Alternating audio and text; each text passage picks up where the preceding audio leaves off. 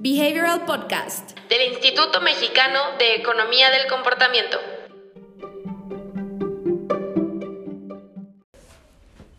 Hola, ya estamos transmitiendo en vivo aquí en YouTube y ya también estamos transmitiendo en Instagram. Sí, aquí estamos. Hola, hola. Excelente. Pues bueno, bienvenidos a esta tercera transmisión sobre, hablando sobre el libro Designing for Behavior Change, escrito por Stephen Wendell. Correcto. Eh, lo primero que vamos a decir es que el lunes conocimos a Stephen Wendell. Es una persona bastante chistosa, hace muchos chistes muy apresurados, tiene un sentido del humor muy padre. Y pues la verdad es que la pasamos muy bien. Eh, tuvimos bastantes asistentes y todos ellos tuvieron la, la, posibilidad, 30 asistentes, y todos ellos tuvieron la posibilidad de trabajar de la mano directamente con Stephen Wendell en diagnosticar eh, específicamente su problema y también en llegar a la solución, ¿no? Que, se que mejor se adaptara a su organización. Correcto, ¿no? Eh, muy interesante porque Wendell, digamos, está por sacar un nuevo libro. De hecho, él tuvo este libro muy famoso, salió en 2014. Eh, y pues, cinco años después, bueno, seis años después, está sacando una versión revisitada, ¿no? Donde... Y, y, creo que esto es bien, bien importante, ¿no? Porque Wendell, otra vez, Wendell es una persona que llega a todo esto del lado de la academia, ¿no? Perdón, del lado del, de, la práctica, ¿no? Es decir, Wendell no es un académico, Wendell es un practitioner. Y lo interesante de que Wendell sea un practitioner es que su enfoque al, y su modelo, su marco de trabajo para, digamos, diseñar productos, servicios, estrategias que cambian comportamientos de las personas es completamente aplicado. Sí. Y eso es muy, muy rico porque al final del día lo que Wendell tiene es un marco súper ágil para entender el proceso de toma de decisiones de las personas, para entender cómo el contexto está interactuando con este proceso de decisiones y para entender cuáles de esos elementos contextuales podemos diseñar nosotros. Es decir, es un marco muy, muy, muy interesante y el nuevo libro que va por justamente sacar es, digamos que la parte práctica. Cómo puedes tú acceder a herramientas, cómo tú puedes crear los distintos pasos de un proceso de diseño de cambio de comportamiento desde la investigación, hasta la implementación y la experimentación, ¿no? Porque al final del día, eso es lo que otra vez trae muy, muy, y es muy atractivo de Wendell, ¿no? Es decir, su enfoque no es un enfoque de tarjetas y diseños, digamos, donde insertamos aversión a pérdidas y listo. Incluso él, lo dice, al principio de la plática él lo decía, esto no es algo que se trate de vamos a resolverlo poniendo escasez, ¿no? Correcto, ¿no? Y eso es importantísimo, porque al final del día, dentro del mismo enfoque de Wendell, la idea es que el producto, el servicio, la estrategia esté informado desde arriba, desde la estrategia. Es, es, donde entra, digamos, este elemento de conocer a la persona. y, y, es interesante porque, otra vez, el enfoque de Wendell no es tan vistoso. Pero es un enfoque que poco a poco está teniendo mucha relevancia. De hecho, este año Wendell habla en el Behavioral Exchange y creo que refleja algo muy importante de lo que está pasando con esta disciplina. Es decir, el mundo entero se está cambiando ligeramente de un enfoque sumamente académico, es decir, behavioral en general, ¿no? Las ciencias del comportamiento siempre fueron un elemento muy académico. Sí.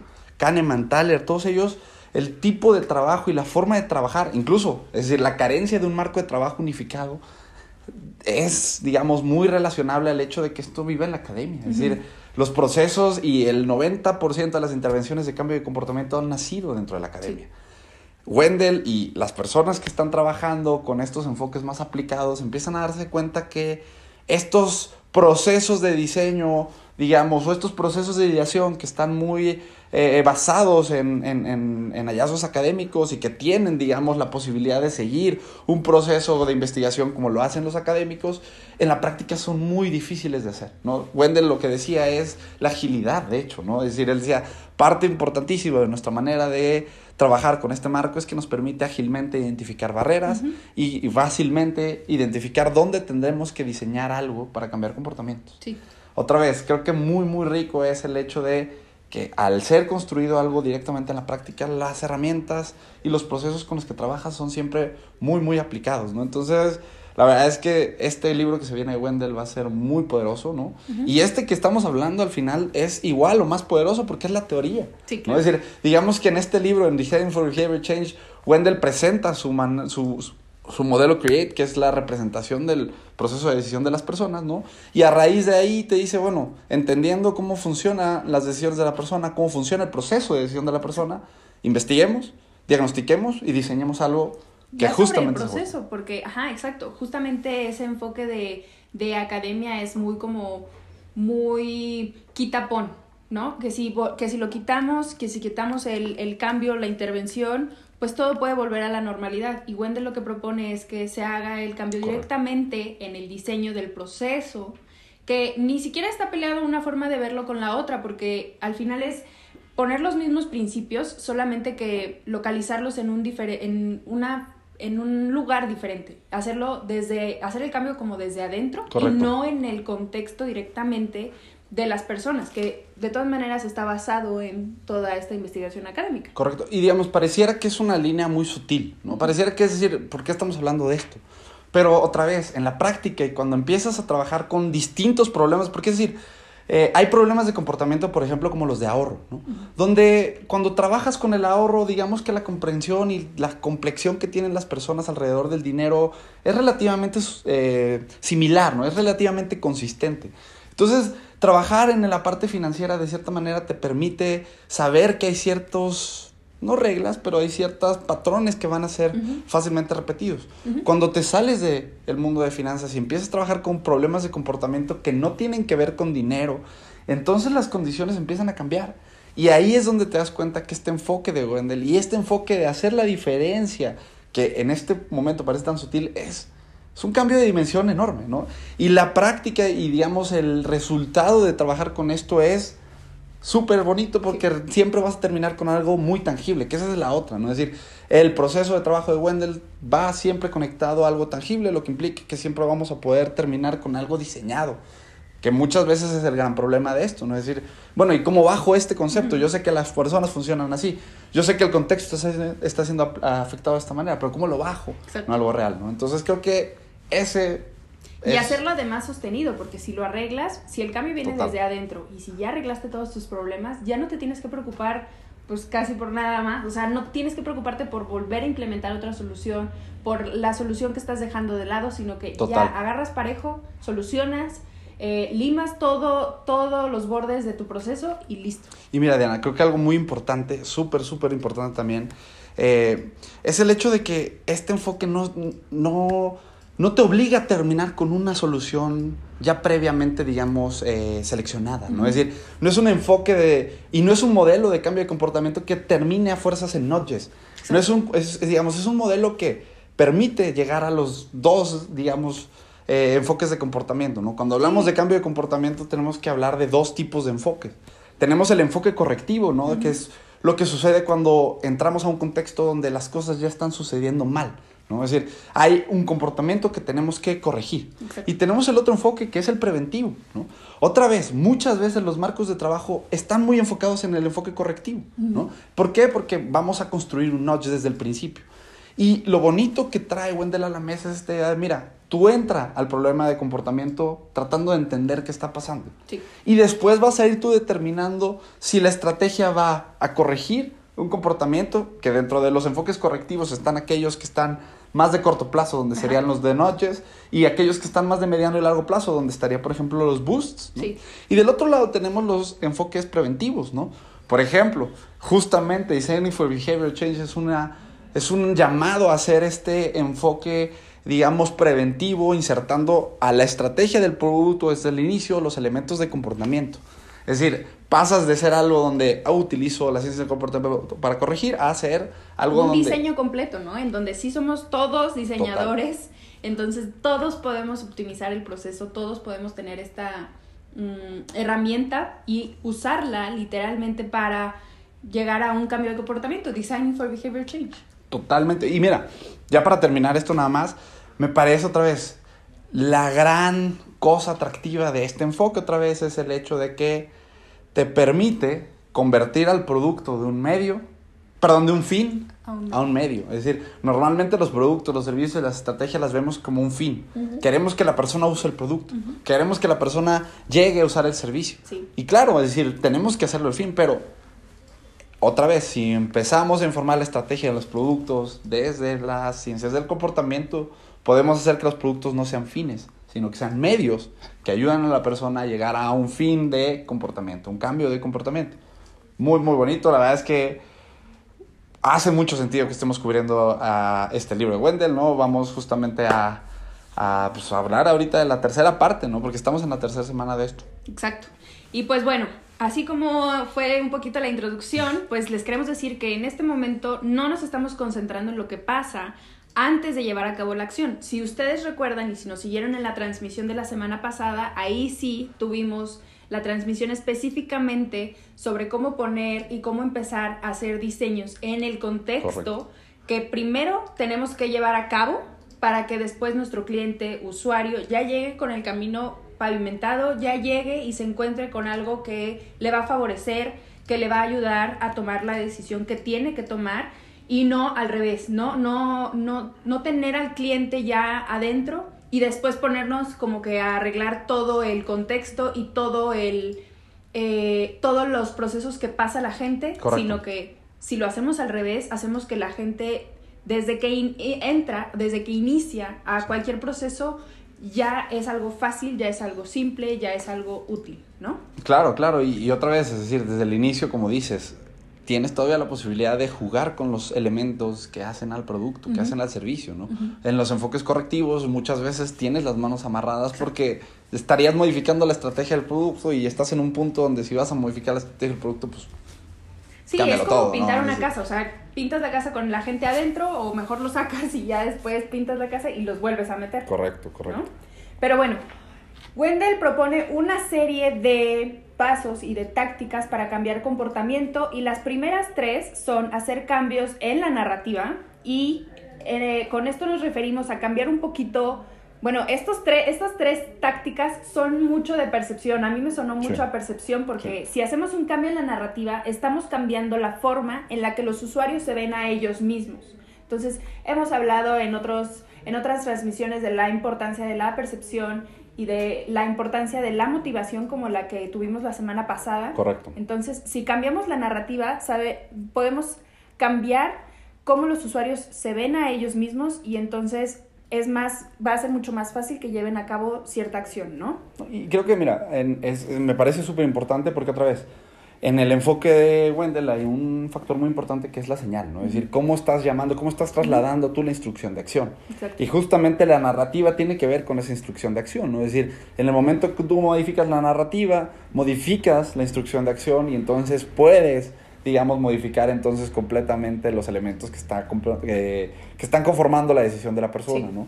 Ahora, acordémonos, la decisión no implica un comportamiento, ¿no? Entonces, Wendell realmente lo tiene dividido en dos partes. Esta primera parte que va a ir muy asociado a la intención, ¿no? Es decir, cambia la narrativa, asocia, educa, va a ir mucho hacia que la persona tenga la intención de actuar, ¿no? Y después tenemos una segunda parte que va a estar más enfocada en la acción, ¿no? Claro, en asocia. Entonces tú tienes que cambiar un poquito la forma en la que los usuarios perciben lo que tienen que llevar a cabo.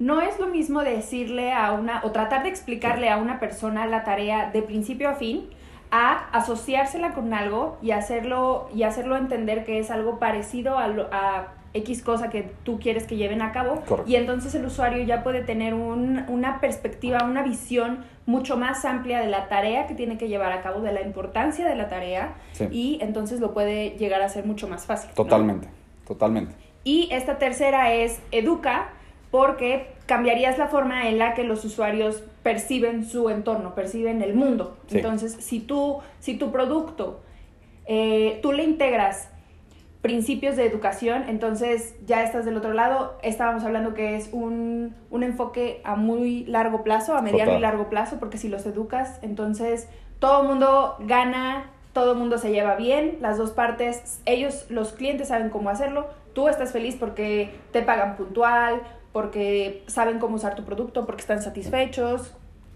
Otra vez, digamos, estos elementos son cómo puedes tú fortalecer el proceso de cambio generando o a- fortaleciendo la intención de las personas. ¿no? Ajá, Es decir, la narrativa, las asociaciones y la educación van a permitirte de cierta manera fortalecer los elementos que está tomando, que están llevando a la persona a generar una intención. Aquí otra vez se vuelve muy importante hablar del marco de Wendell porque dentro del marco de Wendell hay dos partes fundamentales. La parte previa a la intención y la parte previa a la acción. Eh, Otra vez, ya lo hemos hablado, donde decimos el modelo de Wendell pone y trata, digamos, de cerrar esta brecha entre intención y la Sí. acción. Justamente las técnicas o las tácticas, perdón, las que estamos hablando ahorita, son intención. ¿no? Después vamos a hablar de la otra parte, que es fortalecer la acción. Exacto. Y para estas tres tácticas se enfocan muchísimo más en el principio de habilidad, que como vimos es parte fundamental del proceso de Stephen Wendell. Entonces, esta, estos tres, sí, también son tres, viene, ¿por qué? Muchos usuarios no conocen la importancia de los productos o de los servicios que se les están ofreciendo. Y si les decimos por qué se los estamos ofreciendo, le estamos dando esas herramientas de habilidad y de conocimiento para que ellos sepan cómo hacerlo, ¿no? ¿Por qué, ¿Por qué lo deberían de estar llevando a cabo? Mira, perdón que te interrumpa, pero es otra vez muy importante resaltar esto aquí porque suena hasta bobo. Decir, bueno, ¿y cómo puede ser posible que no sepan por qué? ¿no? Pero es bien importante entender que dentro de los problemas del comportamiento, yo diría que el 40 o 50% de los problemas residen en esta parte de habilidad, ¿no? Porque es decir, la persona sabe el camino final, sabe quizás el objetivo final, pero las acciones tal cual que tiene que llevar a cabo la persona para llegar a ese punto muchas veces no son claras, muchas veces no son fáciles y muchas veces la persona no tiene ni siquiera la menor idea de cuál es la progresión de pasos que tenga que hacer.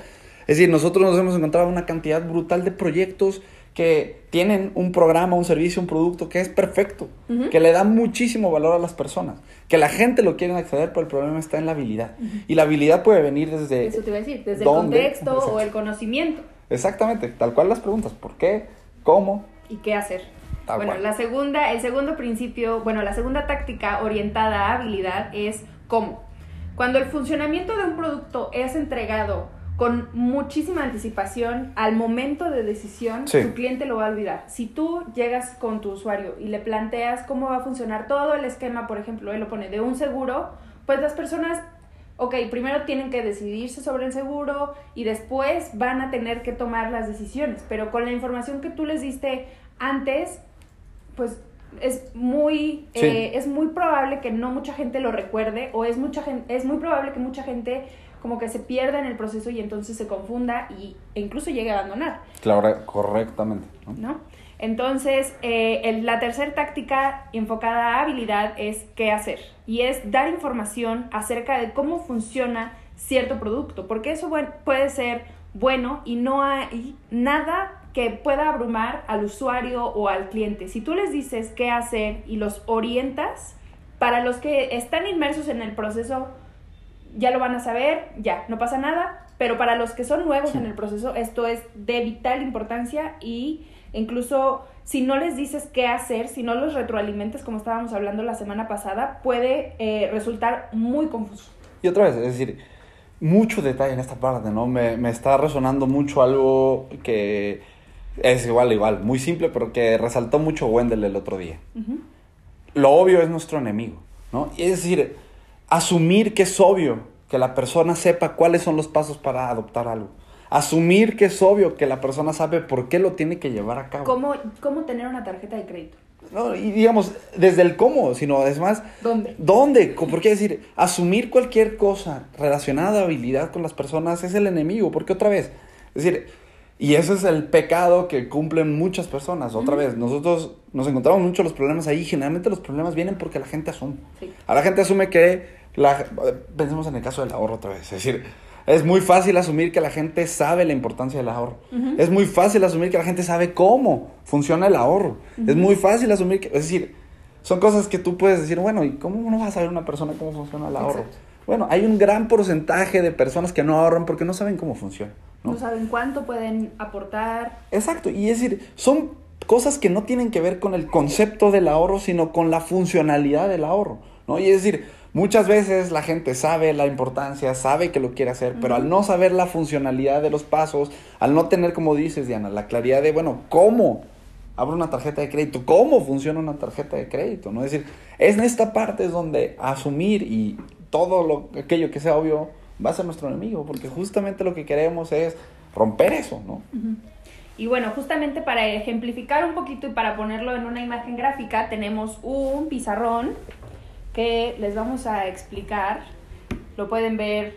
Bueno, está al revés, pero todavía no se escribiera al revés. Ustedes me disculparán. Les vamos a subir una foto en las historias de Instagram. Para todos los que nos están viendo en Instagram, aquí les subimos un poquito la gráfica. Y bueno, esta, este, este dibujito eh, abarca desde alguien que está muy familiarizado con el proceso hasta alguien que no está nada familiarizado con el proceso, ¿ok? Entonces, muy familiar, pensamiento nulo, porque si estamos ya familiarizados con la acción que tenemos que llevar a cabo, es muy difícil que tengamos que llevar un pensamiento consciente de nuestra siguiente acción. Correcto, ¿no? Al final, digamos, ¿qué es esto? Esto es una representación de los distintos tipos de decisión que podemos encontrar, ¿no? Y esto es interesante porque otra vez, el gran reto de cualquier marco de trabajo, el, cual, el gran reto de cualquier modelo de cambio de comportamiento es cómo conjuntas esto. Es decir, cómo tú puedes estructurar algo para una persona que está llevando una decisión que es completamente nueva y cómo estructuras algo para alguien que está llevando ya una decisión que es completamente familiar. Porque como dice Diana, ¿no? Es decir, el camino y los medios de cambio de comportamiento y la forma, digamos, de entender el proceso de decisión de aquí a acá es completamente Sí, distinto, claro. ¿no? Y realmente es muy difícil y no hemos realmente nunca encontrado una solución única a este problema. Si no existe una, bueno, No hay una unitalla. exacto. El proceso que nosotros nos hemos dado cuenta que es más, más comprensivo para esto es justamente el marco de trabajo de Wendell que te permite trabajar con decisiones que están completamente familiares para la persona y decisiones que son completamente no familiares para la persona, ¿no? Entonces, justamente cuando no tenemos nada de familiaridad con el proceso, con la acción que tenemos que llevar a cabo, el pensamiento que tenemos es muy intenso. ¿Y qué nos puede ayudar? ¿Qué táctica nos puede ayudar? Es educar a nuestro usuario, ¿no? Si estamos en medio de nada familiarizado y semi familiarizado, entonces podemos apelar a la táctica de hacerlo fácil y simple. Hemos hablado bastantes veces de la importancia que Sí. tiene dar las instrucciones fáciles, dar las instrucciones en un lenguaje simple que los usuarios puedan entender y puedan eh, percibir como valiosas para que las puedan llevar a cabo. Entonces, en esta sección de de semifamiliar tenemos pensamiento limitado y podemos resolver este, esta situación. Mediante asociaciones. Entonces, era lo que estábamos hablando. Si la gente empieza a asociar un proceso con el otro o una acción con la otra, es mucho más fácil que la lleven a cabo. Aquí entre el espectro de lo semifamiliar y lo muy familiar podrían entrar los hábitos y las acciones repetidas, como ya hemos visto también en, los, en las transmisiones hablando, por ejemplo, de Hooked. ¿Cómo podemos hacer que una acción se vuelva repetida y qué elementos tenemos que considerar para de verdad llegar a la afirmación de que nuestro producto, nuestra estrategia ya está siendo eh, incorporada hacia los hábitos de una persona?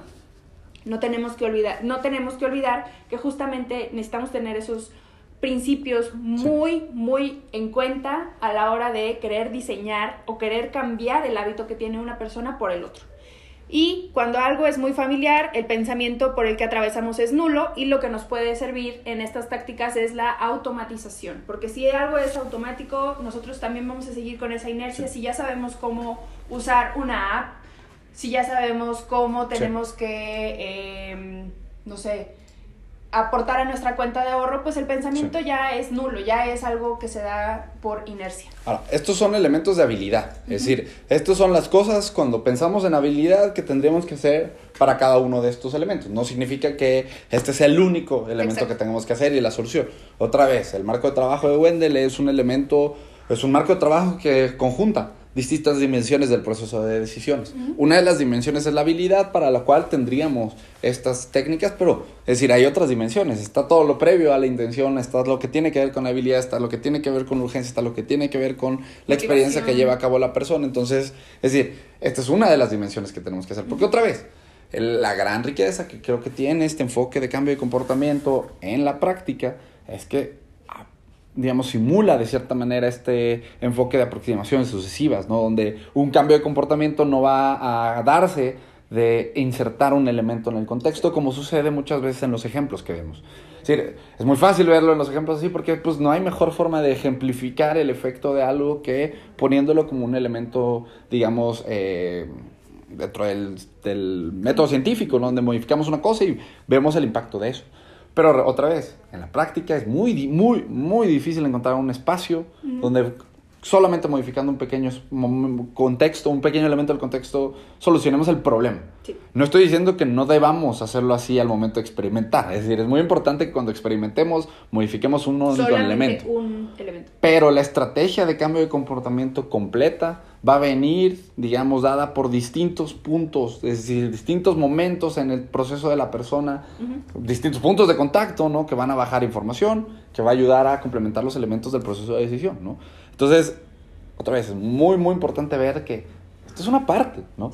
Es decir, el marco de trabajo de Wendell otra vez es sumamente comprensivo en la parte práctica porque te permite ver las dimensiones de comportamiento que tendrías que integrar al producto, al proceso, a la estrategia sin concentrarse en un único concepto, ¿no? Sin obligarte a pensar en este concepto de noche, que es poderoso, es muy importante.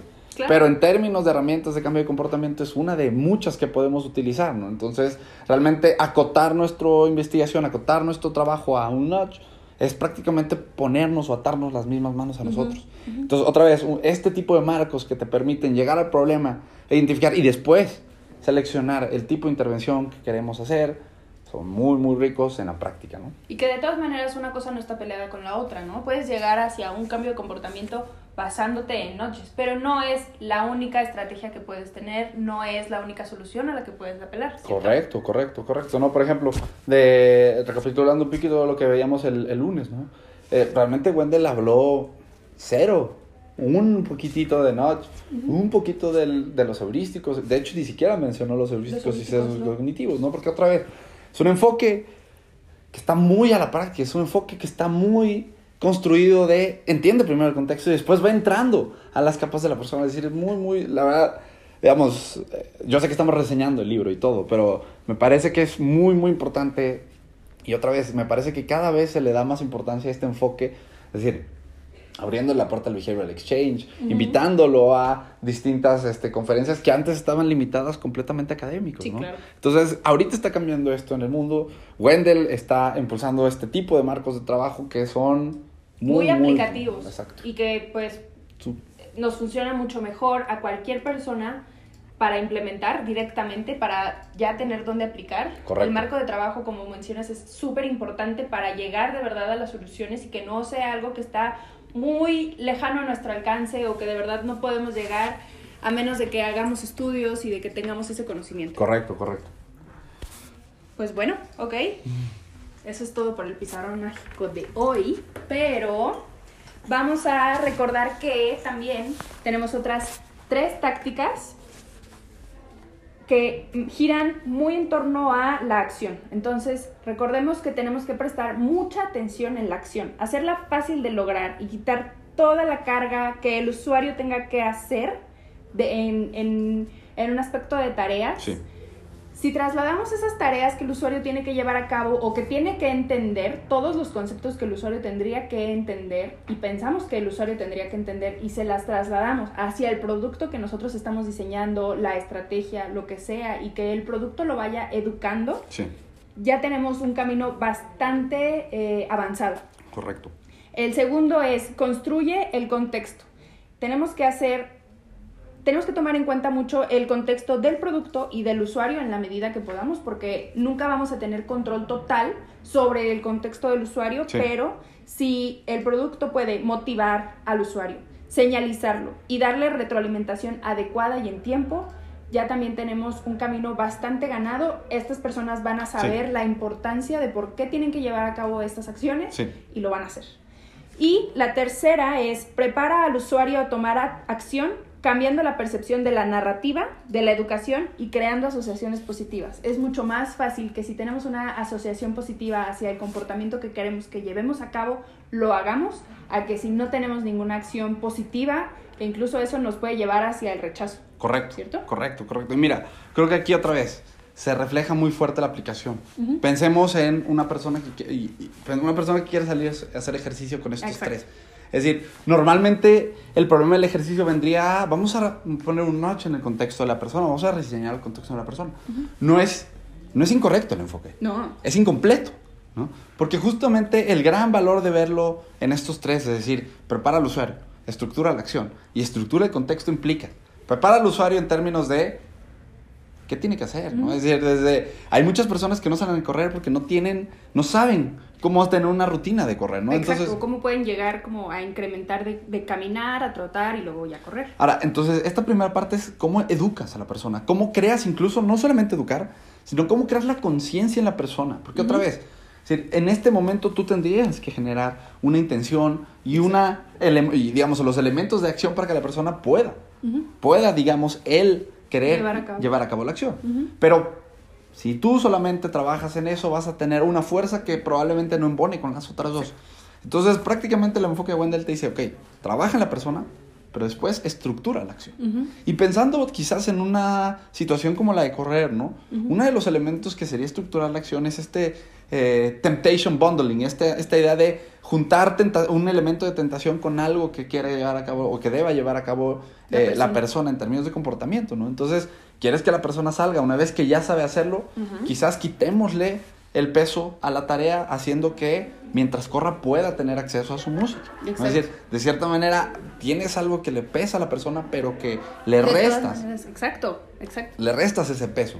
Y después tienes la tercera parte, porque otra vez, si trabajas en la persona y si trabajas en eso, tienes la otra barrera o puedes tener la otra barrera contextual. Exacto. Entonces viene el tercer enfoque donde te dice, una vez que trabajaste en la persona, una vez que trabajaste en la acción, ahora sí, estructura el comportamiento. Encuentra la manera de que existe una alarma. Encuentra la manera en de que la ropa esté al lado de la puerta, ¿no? Este ejemplo seminal de, de, del hacer ejercicio, ¿no? Entonces, si tú abordas el cambio de comportamiento como algo donde trabajas en la persona, trabajas en la acción y trabajas en el contexto, o- es decir, estás empaquetando los elementos necesarios para que la acción Se se, lleve dé. a cabo. Exactamente. Sí, claro, porque como dice Emiliano, puedes trabajar en una cosa, pero si las demás no se prestan, por más trabajo que le metas a un aspecto de eh, cualquiera de los tres, los demás no se van a llevar a cabo. Y es algo como lo que pasa con los hábitos. Totalmente. Y, y lo que pasa también con los noches, ¿no? Es decir, luego, ¿por qué los hábitos o por qué los noches no funcionan? Bueno, porque es decir, estás estructurando una de las tres partes que van a formar parte de la acción, ¿no? Es decir, tú puedes poner un notch que cambia la acción de la persona o que cambia el contexto. Pero si no trabajas en las otras fuerzas, digamos, estás jugando un volado. Estás Sí. jugando un volado a que esté bien alineado y todo funcione o a que no lo esté. Exacto. Por eso también eh, todos los elementos de investigación son bien importantes cuando trabajas con comportamiento, ¿no? Otra vez, quizás no podamos externar esto tanto, pero ¿qué decía Wendell de la investigación, por ejemplo?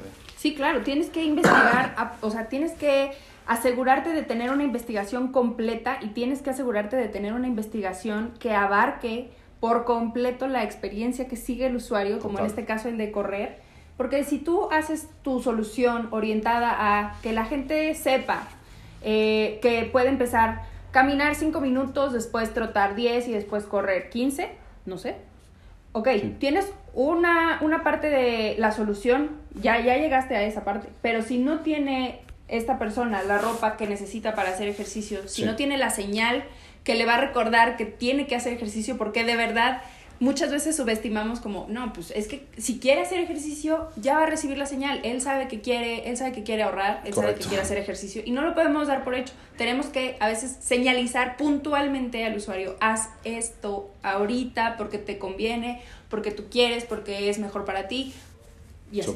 ¿no? Pues ya con esto terminamos, ¿no? Bueno, vamos a dar nada más las tácticas que tenemos que incorporar al cambio de comportamiento por cada una de las fases del modelo Create. Entonces, primero, la señal. Si quieres que las personas lleven a cabo la acción, dile a tu usuario cuál es la acción. Simple, fácil, dile. Comunícaselo de la manera más fácil, insistimos otra vez, fácil y simple, y ellos lo van a llevar a cabo. Si quieres aumentar el poder de la señal que tú ya estás llevando, entonces haz claro dónde las personas tienen Sí. que actuar y despeja todos los distractores que tú creas que están en el camino del usuario. Como parte de la reacción, si tú quieres aumentar confianza porque las personas están reaccionando de una manera negativa ante tu producto o ante tu aplicación y la rechazan y por eso no la usan, Sí. entonces haz tu sitio o interfaz bonito, hazlo profesional, porque de verdad esos principios van a atraer al usuario y van a hacer que su uso sea mucho más eh, constante, mucho más fácil, sin fricciones, entonces lo van a adoptar. Si quieres aumentar el interés, puedes incorporar prueba social. Y aquí hay un principio que justamente no está peleado y que es algo que Wendell eh, refirió varias veces durante su workshop. Puedes hacer prueba social, puedes usar aversión a las pérdidas, pero no es todo lo que hay, ¿no? Exactamente. Si quieres incrementar el interés y la confianza, puedes hacerlo mediante eh, autoridad. Si las personas saben que las recomendaciones se las está dando una figura de autoridad, es mucho más fácil que la lleven a cabo y que vean el valor de hacerlo, ¿cierto? Sí. Para la evaluación, si quieres aminorar el costo que los usuarios tienen para llevar a cabo la acción, tienes que evitar recarga cognitiva y evitar la recarga de opciones. ¿Por qué? Porque si las personas llegan a algo que desconocen y se encuentran con muchas opciones, tienen que escoger entre una o se encuentran con muchos esquemas de pago, muchos esquemas para contratar un servicio, no van a entender, van a estar perdidos obviamente porque son usuarios nuevos, entonces no asumas que las personas hablan tu lenguaje y que saben qué significan kilowatts hora, megabytes o lo Sí, que correcto. sea.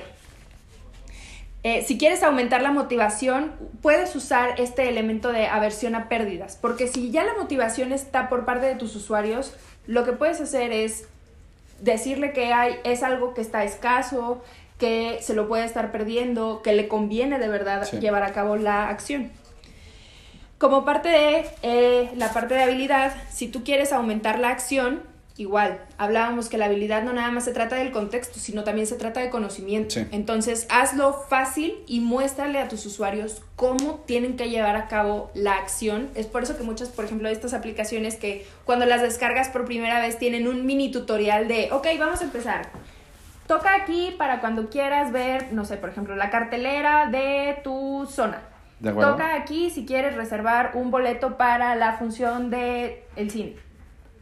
Eso, esos principios pueden ser muy útiles para orientar al usuario en qué es lo que tiene que hacer y cómo.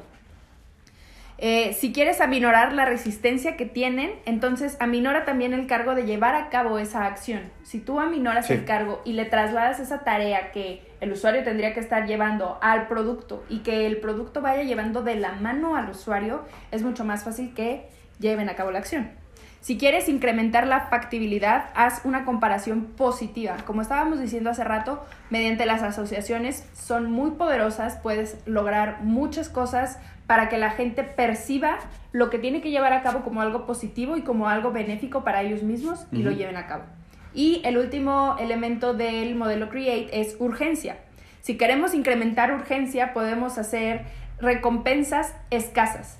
Si hacemos un esquema escaso, eh, se vuelve algo mucho más atractivo y mucho más, como es potencial que lo perdamos, entonces lo queremos y es más fácil que actuemos rápido y que actuemos en ese momento.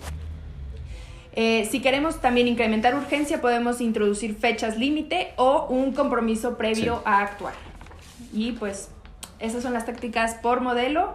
Eh, recuerden que el siguiente libro que vamos a estar reseñando es Notch y va a estar muy interesante porque vamos a hablar sobre un poquito el contraste de estas formas de pensar como esta que propone Richard Thaler y Kassenstein en su libro de Notch y la que ha propuesto Stephen Wendell, cómo pueden convivir, cómo no están peleadas y cómo Correcto. de verdad pueden hacer cambios en eh, la percepción de las personas, en el comportamiento y cómo eh, las herramientas pues básicamente se complementan. ¿no? Exactamente, exactamente. Es, digamos, es un enfoque distinto, pero complementario completamente. Sí, exacto. Y pues bueno, recuerden que pueden comprar su libro en Amazon. Si no me equivoco, esta versión en inglés está un poquito más cara que la de español. En español, el libro Notch se llama Un pequeño empujón. Les publicamos en todas las redes sociales que este sería el libro del mes de marzo y hemos tenido una respuesta muy buena por parte de todos ustedes. Estamos bastante emocionados por escuchar todas sus opiniones, todo lo que nos tienen que decir. Entonces, este es el libro que estaremos reseñando a partir del el 6 de marzo, si no me equivoco. Correcto. Creo que es el viernes. Y bueno, los últimos anuncios que tenemos es que en estos momentos se está llevando a cabo la escuela de verano en Perú y muchos estudiantes están teniendo la, po- la posibilidad de experimentar con principios de cambio de comportamiento, eh, están aprendiendo cómo hacer su propio experimento con Correcto. preferencias, con percepción. Y tendremos también la visita a Perú con el curso abierto al público del Sí. 26 de febrero al 1 de marzo. También estamos muy, muy emocionados por estar en Lima. Y queremos decirles que en nuestro curso en Ciudad de México extendimos la fecha para que puedan acceder al descuento de Early Bird y no paguen impuestos en la inscripción. Extendimos este descuento hasta el lunes 2 de marzo. Entonces tienen hasta el lunes 2 de marzo si no quieren pagar los impuestos si se quieren ahorrar ese 16%, ahí está el descuento hasta el 2 de marzo. Súper. Y ahora sí, eso es todo. Nos vemos la próxima semana. Muchas gracias por vernos, muchas gracias en la transmisión, a Instagram, si nos estás escuchando en el podcast, recuerden que pueden compartir este podcast con quien más sientan que les puede ayudar estos conocimientos, con quien pueda tener algún proceso, alguna aplicación, algún producto que esté enfrentando estos problemas. Correcto. Compártanselo y pues listo. Nos vemos la próxima semana. Nos vemos. Bye. Adiós Instagram. Si quieres saber más sobre los libros y los temas que abordamos en el podcast, ingresa a nuestra página web ecomportamiento.org donde encontrarás libros, autores, blog y mucho más. Encuéntranos en LinkedIn, YouTube y Facebook como Instituto Mexicano de Economía del Comportamiento, en Instagram como imec.mx o en Twitter como eComportamiento. No te pierdas las transmisiones semanales todos los viernes a las 10 a.m. hora Ciudad de México.